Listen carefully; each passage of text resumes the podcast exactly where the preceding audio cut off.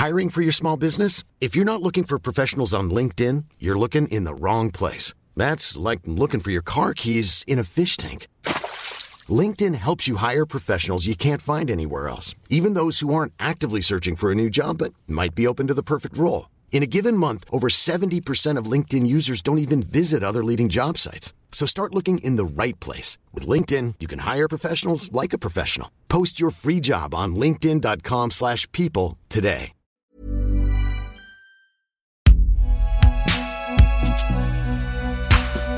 Binge Audio. Salut, c'est Thomas Rozek. Évidemment, c'est compliqué de boucler une semaine d'actu sans avoir en tête les images tout à la fois stupéfiantes et navrantes de l'invasion du Capitole à Washington par une cohorte de Trumpistes certains déguisés en vikings. Invasion qui s'est soldée tout de même par quatre morts et par une pathétique illustration de ce qu'est devenu la vie politique. Alors forcément depuis, on essaye d'imaginer comment un pays aussi polarisé va réussir à se réunir. On se demande si la présidence Biden saura renouer des liens qui semblent non plus seulement distendus mais carrément déchirés.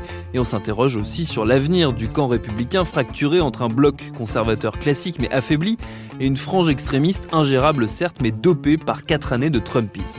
Nous, plutôt que de fouiller les sombres recoins de la droite américaine, on a eu envie de regarder du côté opposé, dans la nouvelle génération de la gauche, désormais réunie autour d'une figure devenue en quelques années seulement essentielle pour incarner leur lutte, Alexandria Ocasio-Cortez. Pourquoi elle et qui sont ces nouveaux militants dont elle est la figure de proue?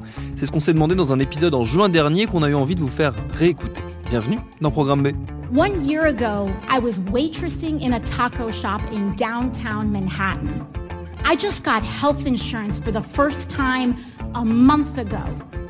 This is not an elitist issue. This is a quality of life issue. You want to tell people that their concern and their desire for clean air and clean water is elitist? Tell that to the kids in the South Bronx, which are suffering from the highest rates of childhood asthma in the country. Tell that to the families in Flint, whose kids have their blood is ascending in, in lead levels. Their brains are damaged for the rest of their lives. Call them elitist.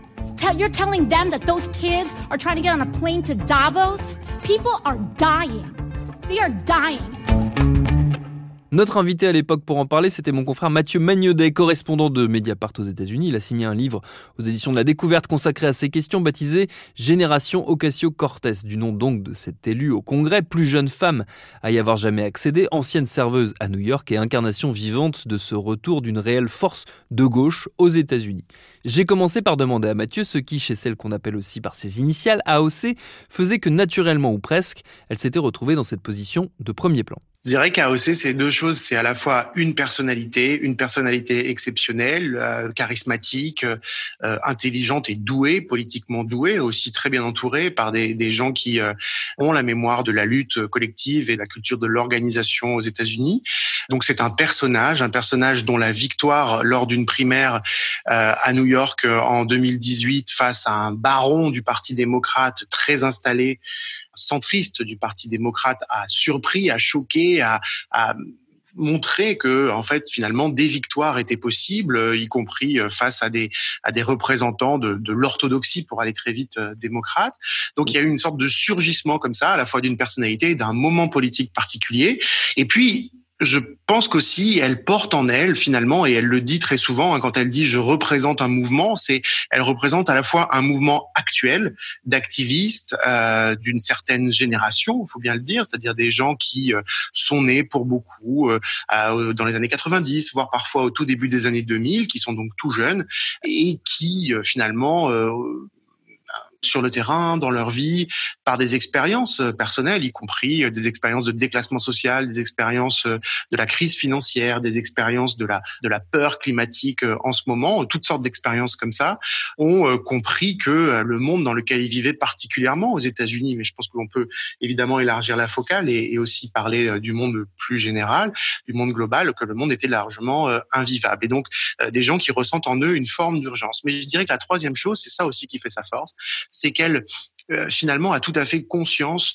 euh, d'un contexte long, d'un contexte historique. Mmh qui est euh, finalement l'ensemble des grandes batailles qui ont compté aux États-Unis pour l'égalité des droits. Elle, ça va parfois très loin. Elle cite la culture ouvrière, ce qui n'est largement pas euh, fréquent dans la société américaine, avec évidemment le macartisme, la peur des syndicats, des communistes, qui a vraiment euh, encore aujourd'hui hein, imprégné une grande partie de l'opinion publique américaine, mais aussi la question des droits civiques. Hein. Elle, elle, cite très souvent les batailles des droits civiques, qui d'ailleurs inspirent beaucoup des luttes actuelle elle cite aussi des épisodes auxquels elle a pu, euh, dont elle a pu avoir plus connaissance directement, c'est-à-dire de loin, en tout cas, Occupy Wall Street. Elle était encore très jeune en 2011 contre la, la crise financière, cette occupation d'un parc, le parc Zuccotti au cœur de New York. Elle n'y a pas participé, mais beaucoup de gens qui, qui l'entourent, qu'elle connaît, y ont participé et elle a vu euh, cela se produire. Et puis euh, aussi les mouvements plus récents comme Black Lives Matter à partir de 2012-2013, mais qui a surgi vers 2015-2016. elle fait très fréquemment référence à ce mouvement-là. Et c'est pour ça qu'aujourd'hui, d'ailleurs, il y a une sorte de lien entre euh, ce qu'elle porte dans l'arène plus spécifiquement mmh. politique, mais aussi évidemment la résonance qu'il y a avec la société américaine et particulièrement les mouvements qu'on voit se déployer aujourd'hui. Ce qui est euh, frappant, c'est que on a l'impression qu'elle, euh, ce que tu commençais à dire à l'instant, c'est qu'elle elle résume quelque part, ou en tout cas elle vient clore et ouvrir une nouvelle, un nouveau chapitre. Elle vient clore une décennie où on a assisté au réveil, en tout cas d'un point de vue français et extérieur, au réveil d'une forme de militantisme euh, de gauche euh, américain qu'on n'avait plus tellement vu depuis 30-40 ans. Oui, je crois qu'en fait, l'éruption politique d'Alexandria Ocasio-Cortez, d'abord, s'inscrit aussi dans un contexte plus récent, qui est les deux campagnes présidentielles de Bernie Sanders. Hein, et elle-même, elle dit que elle a été réveillée politiquement. Elle était alors serveuse dans un bar de New York, euh, endettée, elle aussi. Elle vient pas d'une famille qui euh, a tous les malheurs du monde sur ses épaules. Hein. Ses parents, euh, qui étaient des, des gens des classes populaires, se sont quand même un peu saignés pour la mettre dans une bonne école. Donc, elle a ce parcours un peu de transfuge comme ça, de classe, comme on dirait aujourd'hui.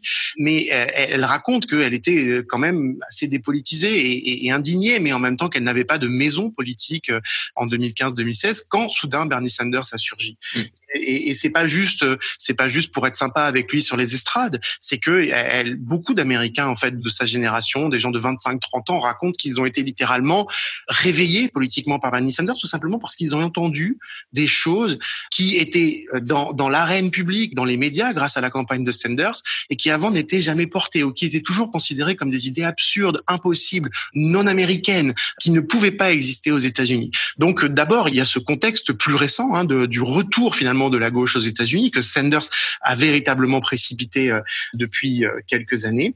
Et donc ça, c'est ça, c'est euh, extrêmement important. Et de fait, je pense qu'elle épouse aussi un autre moment qui est l'épuisement finalement politique du Parti démocrate, même si Joe Biden, par exemple, gagne la campagne présidentielle face à Donald Trump, ce qui n'est pas exclu au vu de, la catastrophe que, à multiples facettes que représente la, présidence Trump, ce qui n'est pas gagné, mais ce qui n'est pas exclu.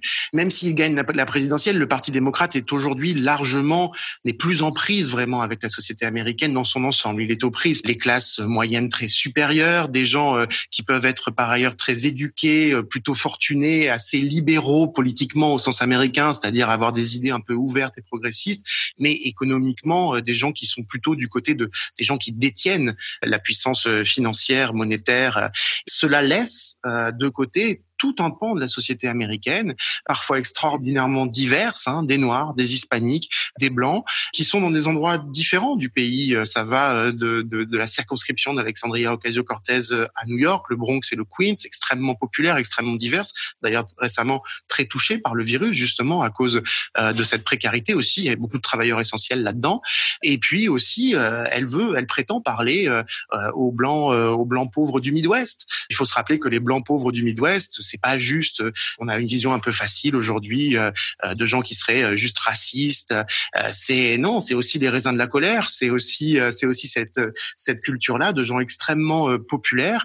Et finalement, c'est elle articule une sorte de populisme, mais populisme un peu déchargé des débats qu'on a en France aujourd'hui, qui viennent s'habiller d'autres réflexions sur l'État-nation, sur la République. C'est un populisme au sens strict, c'est-à-dire c'est parler aux gens qui représentent une grande partie de la population, qui ne sont pas représentés politiquement par aucun des deux partis et qui mérite, dit-elle, euh, d'avoir une, place tout simplement dans la discussion publique. I'm trying and you're not. So until you do it, I'm the boss. Ce qui est particulier dans son, dans son parcours, dans sa trajectoire politique, euh, c'est le fait que euh, malgré ses différences et son côté euh, très nouveau, très révolutionnaire même quasiment, c'est d'ailleurs un terme qu'elle aime bien employer, la, révolution, plutôt que de créer un nouveau mouvement, de créer un nouveau courant, elle, a choisi de s'inscrire dans une refonte du Parti démocrate, mais donc dans un appareil existant et très ancien, et dans ce fameux système à deux partis dont les États-Unis n'arrivent pas à se défaire et ne se déferont peut-être jamais. Qu'est-ce qui fait qu'elle a choisi cette voie-là plutôt qu'une autre? Je crois que d'abord, il, y, a deux éléments. Et le premier élément, c'est un élément de maturation politique des mouvements aux États-Unis qui ont compris qu'en fait, justement, euh, exactement ce que tu viens de dire, c'est-à-dire qu'il y a une sorte de loi des reins dans le système politique américain qui est qu'il y a deux grands partis. Et euh, jusqu'à présent, c'était aussi l'échec d'ailleurs de la campagne de Bernie Sanders euh, en, en 2016. Il n'y avait pas de place pour finalement un candidat alternatif d'une certaine façon. Et on a vu précédemment, on se rappelle au début des années 2000, tous ces candidats écologistes, par exemple, qui ont surgi, qui ont fait quelques mois, euh, Ralph Nader, Jill Stein récemment. Euh, bon, ça ne prend pas, tout simplement parce qu'il y a une loi d'airain des institutions au niveau fédéral qui écrase tout. Donc, ce sont des, il y a des, il y a beaucoup d'argent en jeu. Ce sont des primaires euh, extrêmement compétitives. Il y a, il y a beaucoup, beaucoup d'argent. D'ailleurs, elle avait réussi, elle, à, à, à, finalement, par sa note, pas par sa, ses capacités personnelles, la force d'entrain derrière elle et l'organisation qu'elle avait réussi à faire, elle avait réussi à combler un énorme déficit d'argent par rapport à son adversaire démocrate.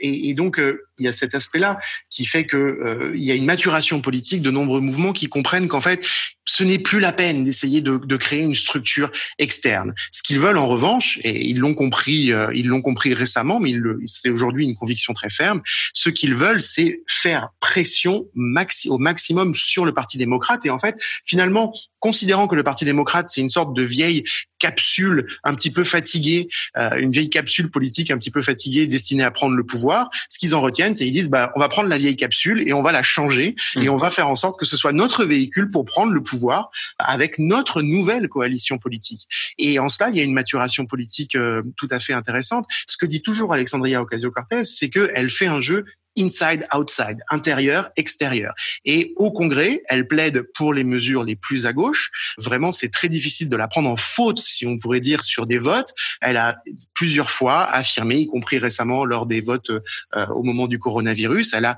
plusieurs fois voté non en disant non, ça ne va pas, ça n'est pas assez ambitieux, ce n'est pas suffisant. Et d'ailleurs, elle en paye parfois les, les conséquences. Hein, les partis démocrates qui lui, qui lui fait payer, qui aujourd'hui, euh, par exemple, n'est pas très favorable à ce que elle ou ses amis soient réélus, hein, qui fait un peu pression, qui, qui empêche que les gens qui bossent avec lui traditionnellement bossent avec ces gens-là parce que ça lui fait de la concurrence.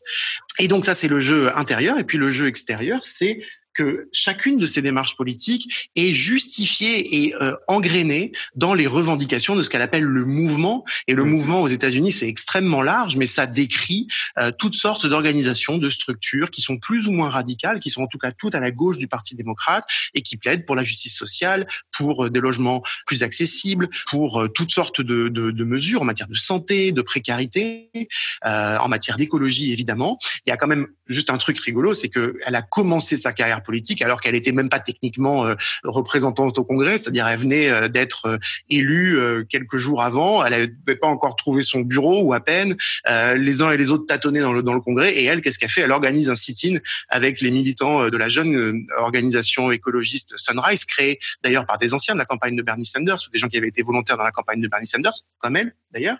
Ils font une énorme sit-in dans le bureau de Nancy Pelosi qui est juste l'incarnation du mainstream démocrate, l'incarnation de la femme la plus puissante des États-Unis qui vient d'être élue speaker, donc euh, présidente de la Chambre des représentants qui vient de repasser démocrate. Ça, c'est en novembre 2018. Et voilà comment elle surgit en fait politiquement après sa deuxième naissance euh, au moment de son élection. On a commencé à, à l'évoquer, tu l'as, tu l'as dit plusieurs fois. Euh, autour d'elle se agrègent tout un tas de, militants et de personnalités, euh, là aussi assez euh, passionnants et, assez révélateurs euh, de, ce qui est en train de se passer politiquement aux États-Unis. Toi, ton livre s'ouvre d'ailleurs sur une, galerie de portraits. Tu en, présentes plusieurs les uns après les autres. Qui sont ces, militants, ces nouveaux militants qui se rassemblent autour d'Alexandria Ocasio-Cortez? C'est des gens assez différents, à vrai dire. Ils ont des origines différentes. Ils ont parfois des origines sociales et culturelles différentes, et je crois qu'il y a quelque chose qui les réunit. C'est d'abord pour beaucoup, justement, cet âge. Ce sont des millénials, comme on dit, des gens nés, en tout cas, pour les plus âgés dans les années 80, dans les années 90, comme je l'ai dit tout à l'heure. Et c'est aussi des gens qui ont eu tous, je crois, des prises de conscience. Ils ont tous eu des, des sortes de, de révélations à un moment de leur vie plus ou moins récente sur l'absurdité, euh, du système américain, sur l'injustice totale du système américain, sur sa violence extrême. Hein. Et ce sont tous des gens qui racontent justement ce moment où ils ont compris que le mythe du modèle américain, le mythe de cette société où finalement chacun a ses chances, euh, où chacun est amené à une progression, où chacun peut réussir, en fait, était un mythe fini, était un mythe terminé. Euh, c'est un des grands mythes terminés pour ces pour ces activistes, et, eux préfèrent penser au monde d'après, un monde plus juste, plus inégalitaires. Donc chez beaucoup, on retrouve, euh, on retrouve cela. Et après, ce qui les caractérise, c'est que tous ont à la fois une vision globale et puis une vision nationale, euh, participent parfois à des campagnes nationales, mais aussi cette culture de l'activisme de terrain, c'est-à-dire cette certitude que si on ne peut pas changer le monde euh, tout de suite, euh, même si on a envie de le faire, au moins on peut déjà changer le monde dans son quartier, dans sa communauté. Et la communauté n'est pas toujours une communauté de race, euh, comme on l'entend parfois en France avec tous ces débats autour du communautarisme. c'est une communauté de voisinage. La communauté, c'est ça aux États-Unis. Donc on peut changer les choses déjà dans son quartier, dans sa ville, dans son État. aux États-Unis, les États sont très importants. Ils ont beaucoup de pouvoir même si on en parle un peu moins que, que le président, évidemment. Et donc, c'est l'idée que inlassablement, il faut mettre en place des techniques, des méthodes, des stratégies pour organiser les gens, euh, les mettre ensemble, euh, les faire se réunir, les faire finalement accoucher finalement de leur propre diagnostic. Hein, c'est ce que dit une des activistes qui est à Kansas City dans le Missouri, qui s'appelle Tara Ragoover, euh, qui est revenue euh, faire de l'activisme dans le Missouri après l'élection de Donald Trump parce que elle était partie pour être trader, pour gagner beaucoup d'argent à Wall Street, et en fait, elle s'est rendue compte que euh, là, l'élection de Donald Trump, c'était vraiment un tournant dans sa vie, que que elle ne voulait plus de ça et qu'elle voulait changer les choses. Elle revient dans sa ville de Kansas City dans le Missouri et elle commence à organiser des locataires qui sont expulsés de leur maison et elle raconte très bien ça. Elle dit euh, en fait, on se rend compte que le pouvoir est sur la table, que c'est à nous de l'attraper et quand elle a fait sa première réunion avec des gens qui étaient vraiment virés de leur logement, qui étaient des gens qui n'avaient pas beaucoup la parole, pas l'habitude non plus de se parler entre eux et de parler de leurs problèmes, elle disait c'est fou. Au bout de cinq minutes, on parlait déjà de coopérative de logement dans une ville qui n'est pas très politisée. Donc elle dit dit et d'autres disent, l'imagination collective, à condition de créer les conditions pour mettre les gens ensemble, énorme. Et donc, il faut rompre tout ce qui nous atomise dans la société, nous organiser au maximum. Et à partir de là, déjà, énormément de choses sont possibles. Je trouve que c'est un message assez, euh, assez porteur d'espoir.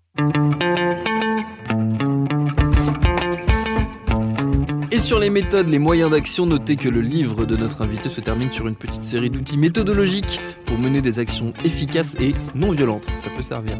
Merci à Mathieu Magnodet pour ses réponses. Programme B, c'est un podcast de Binge Audio préparé par Lauren Bess, réalisé par Alexandre Ferreira. Abonnez-vous sur votre appli de podcast préféré pour ne manquer aucun de nos épisodes. Facebook, Twitter, Instagram pour nous parler et à lundi pour un nouvel épisode.